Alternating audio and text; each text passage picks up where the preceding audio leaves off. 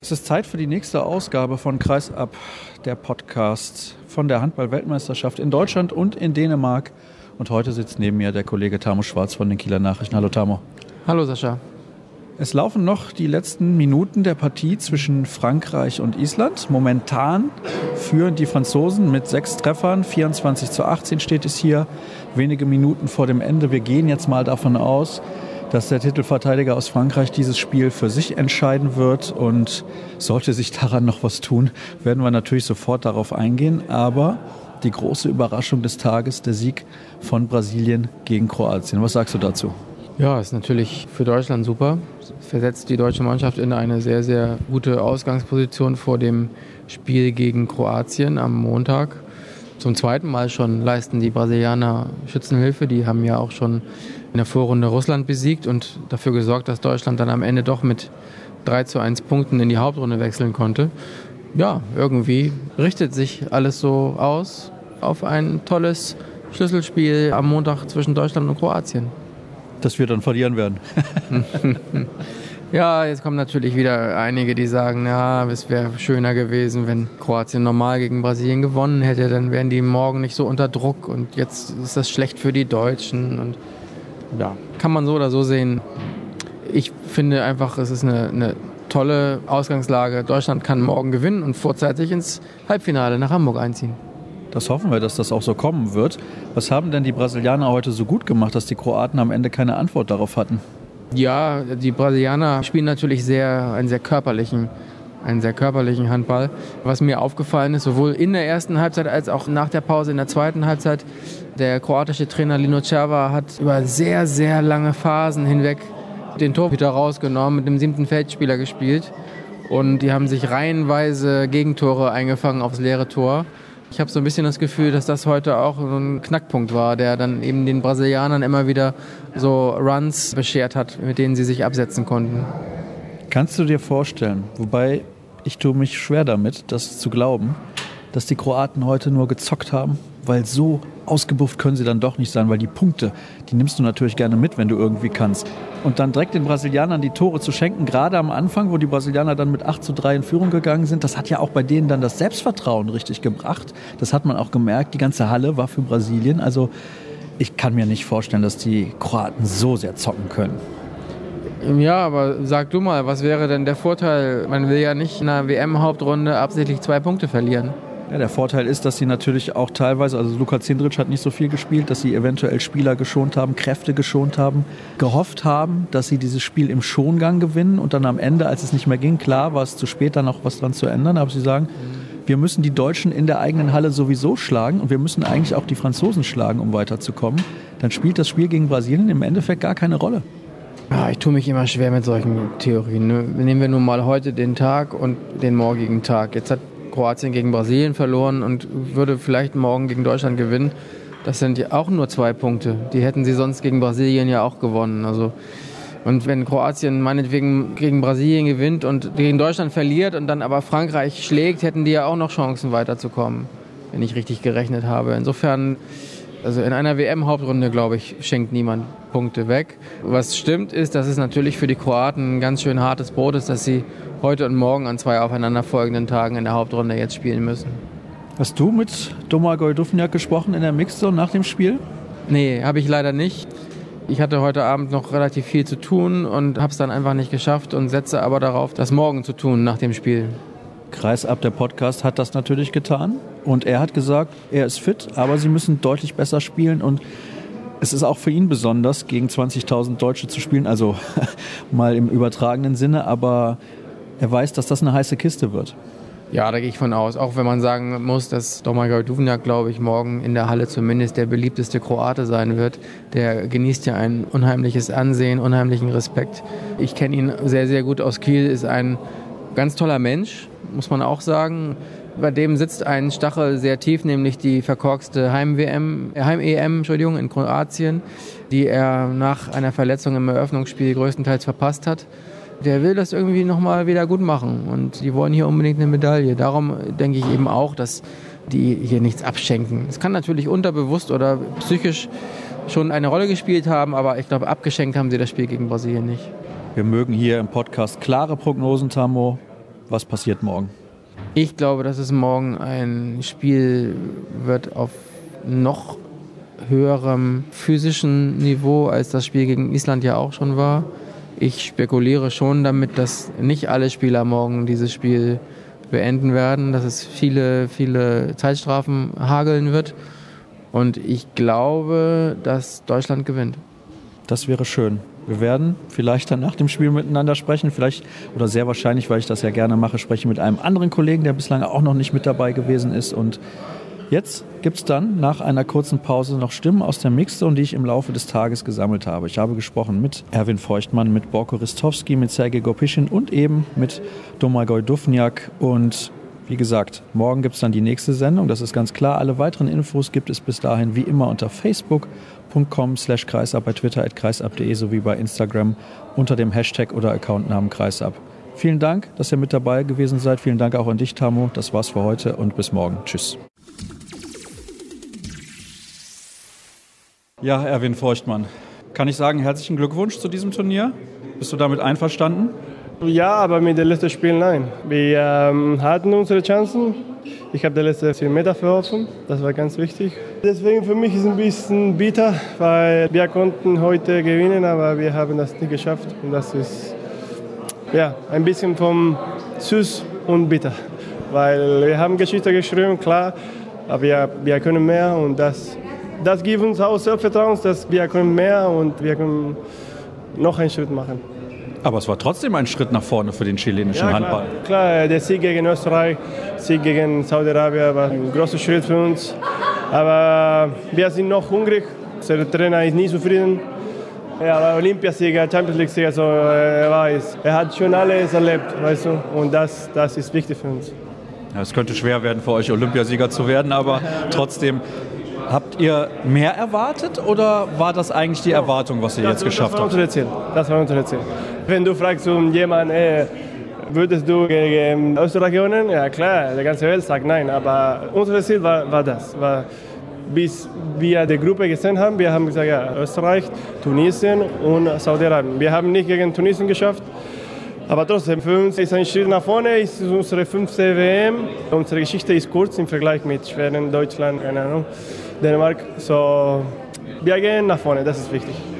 Für dich persönlich war das ein Karrierehöhepunkt, kann man das sagen, was hier gestern vor allem in der Halle passiert ist? Ich glaube, ja, jetzt hattest du noch mal die Chance mhm. zu schlafen, ins Bett zu gehen. Wann bist du überhaupt eingeschlafen? Ich habe gestern eigentlich wenig geschlafen. Ich weiß nicht warum. Wie gesagt, für mich war eine, ich war schockiert, ich habe das nicht erwartet. Wie gesagt, ich habe was mit Deutschland, weil ich habe nicht gesagt, was ich kann und gestern habe ich ein bisschen und die Leute haben richtig reagiert auf das und weiß ich nicht, es war emotiv und schön für mich. Was gab es denn für Reaktionen aus Chile? Ja, ist auch, die Leute ist jetzt immer mehr so Handball, Handball, Handball. Das ist gut für uns, das ist Werbung, das ist Unterstützung von der Stadt. So. Aber das kommt von unserem Volk nicht, weil normalerweise ist der Stadt, okay, wir wollen ein Projekt machen, okay, wir geben Geld zum Handball, okay. Aber jetzt unser Fall ist nicht so. Wir sind erfolgreich und danach kommt die Unterstützung von der Stadt, von den Leuten, von der Presse in Chile. So. Das ist ganz komisch.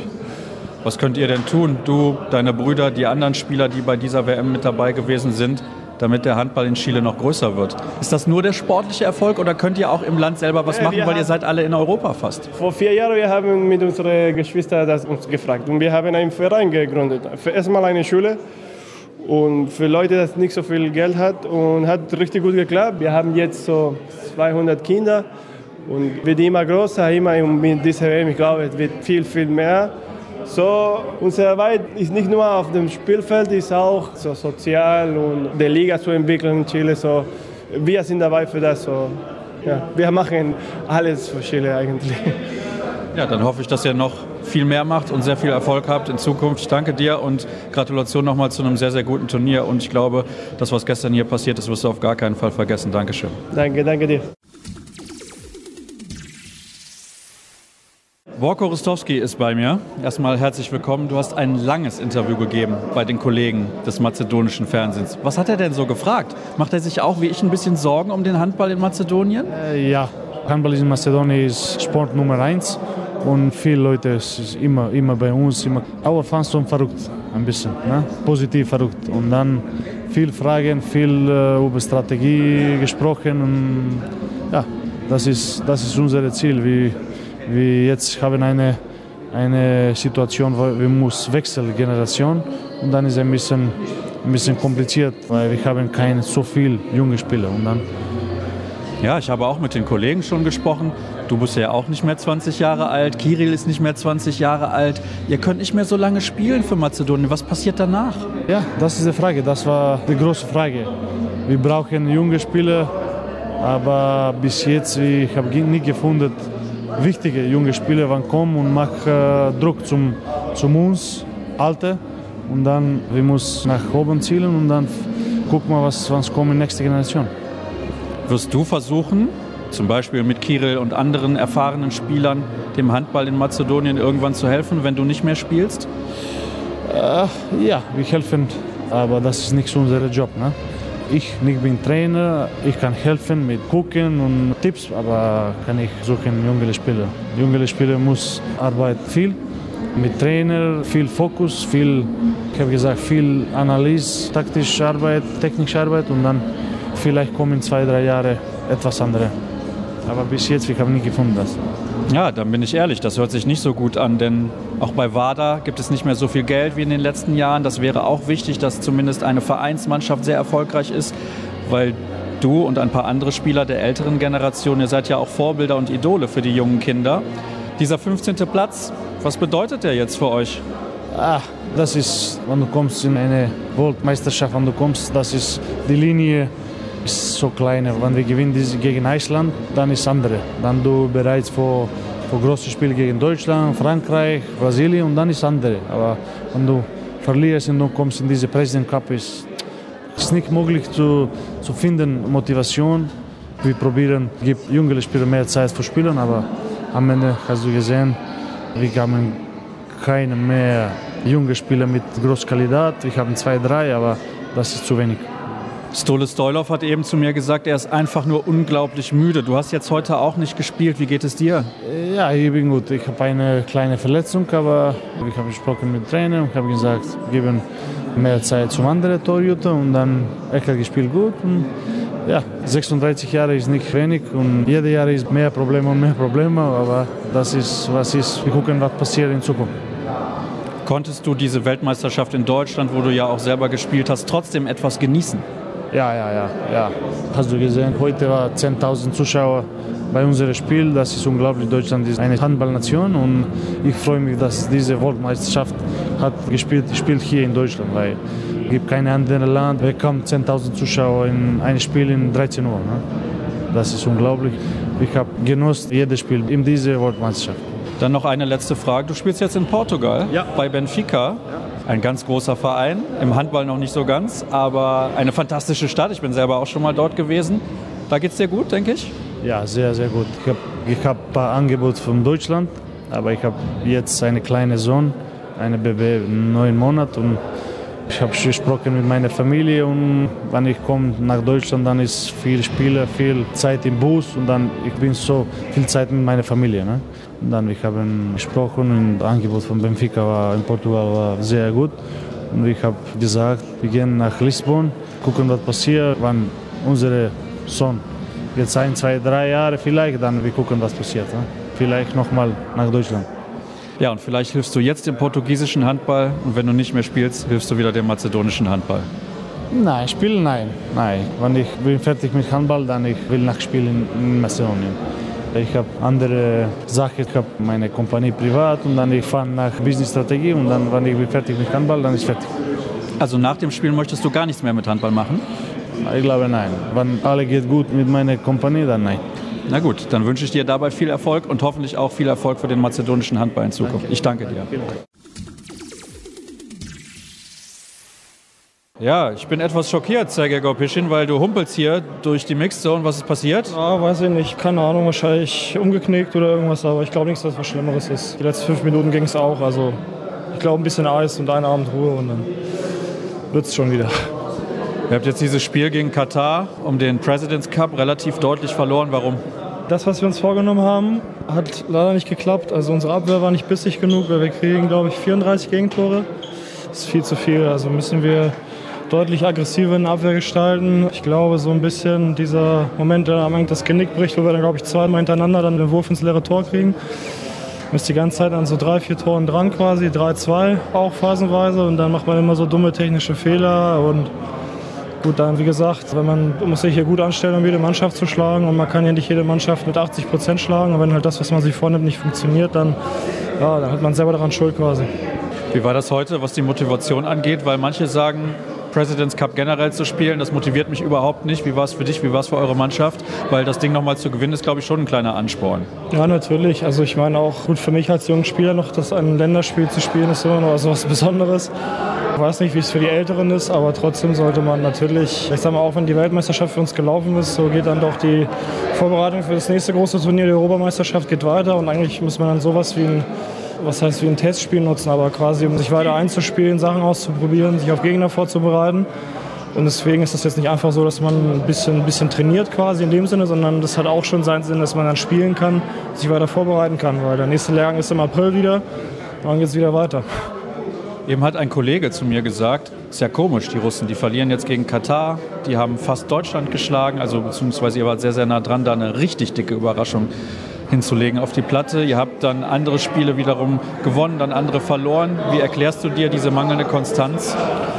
Ich kann mir das, glaube ich, doch schon ein bisschen motivationstechnisch also beim Großteil der Mannschaft vorstellen. Also ich sag mal, das war schon ein herber Knick, sag ich mal, wenn man Frankreich und Deutschland am, am Rande einer Niederlage hat und dann halt gegen Frankreich auch ganz bitter dann am Ende verloren hat. Und ja, so wie es ist im Handball, wenn wir in der Gruppenphase drei Tore mehr werfen, also zwei mehr bei Brasilien und eins mehr bei Frankreich, dann oder beziehungsweise vier, fünf Tore. So, also das sind ein paar Tore und dann stehen wir in der Hauptrunde mit drei Punkten auf einmal. Und dann hat Frankreich 0 und Deutschland 2. Frankreich 1, Deutschland 2, so.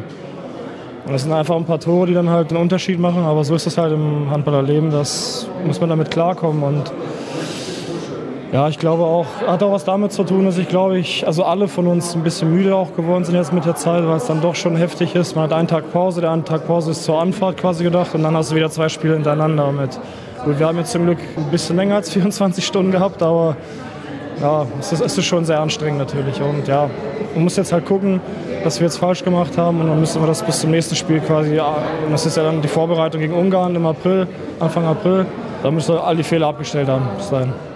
Ich muss auch ehrlich zu dir sagen, du siehst ein bisschen müder aus als noch zu Beginn des Turniers, wo wir zwei, dreimal miteinander gesprochen haben. Ja, eine letzte Frage dann noch. Glaubst du, dieses Turnier kann für dich auch so einen Schub geben für deinen weiteren Karriereverlauf? Denn so eine WM gespielt zu haben, das ist eine ganz, ganz wichtige Erfahrung. Du konntest dich persönlich weiterentwickeln und ich nehme an, du hast schon noch dieses Ziel, in der Bundesliga ein bisschen mehr Spielminuten zu bekommen. Ich hoffe doch, dass das quasi als Sprungbrett genutzt werden kann. Also das natürlich, also ist als Erfahrung unbezahlbar und ich hoffe jetzt, dass man so ein bisschen auch zeigen konnte, dass man nicht nur auf der Bank hocken möchte, sondern auch mal gern spielen will und dass dann die Leute vielleicht ein bisschen mehr Vertrauen in mich haben. Das wäre schön. Das hoffe ich und wünsche ich dir. Dankeschön. Ja, Domagoj Dufniak. Niederlage heute für euch gegen Brasilien. Was ist da passiert? Also wir sind richtig enttäuscht und traurig und ja, eine riesen Überraschung für uns. Wir waren richtig gut in der Vorrunde. Wir wussten, dass Brasilien ist eine gefährliche Mannschaft. Die haben das gezeigt gegen Frankreich. Die haben gewonnen gegen Russland, gegen Serbien. Also eine gefährliche Mannschaft. Leider bei uns hat gar nichts funktioniert. Unsere Abwehr war nicht da, unsere 7 gegen 6 auch nicht. Das hat alles gut geklappt in der Vorrunde. Heute leider nicht und Brasilien hat einfach verdient gewonnen. Hast du eine Erklärung dafür, wie das passieren konnte? Ah, Brasilien hat einfach stark gespielt. Das ist ja richtig schwer, wie gesagt. Leider, wir haben alles gehabt in unserer Hand. Jetzt wird es schwer. Unser erstes Ziel war, dass wir kommen in erste sieben, dass wir schaffen diese Quali für Olympische Spiele. Jetzt wird richtig schwer, aber so ist der Sport. Ja, morgen ist ein neues Spiel. Jetzt kommt morgen Deutschland. Also das wird brutal schwer für uns. Deutschland hat eine überragende Mannschaft, die spielen richtig gutes Turnier. Die haben 20.000 Zuschauer hinten. Und das wird brutal schwer für uns, aber wir werden kämpfen, 60 Minuten, gucken wir am Ende, ob es genug oder nicht. Schön im Sport ist, dass diese Niederlage, wir müssen vergessen. Morgen ist schon ein Spiel und ja, gucken wir vorne. Wie optimistisch bist du, dass das nur ein einmaliger Blackout war? Ich weiß nicht. Also das wird, wie gesagt, brutal schwer, weil wir spielen in 24 Stunden. Ich hoffe, das wird besser. Muss besser oder soll besser sein, weil wenn wir spielen nicht besser, dann verlieren wir in Deutschland einfach. Wie geht es dir persönlich körperlich?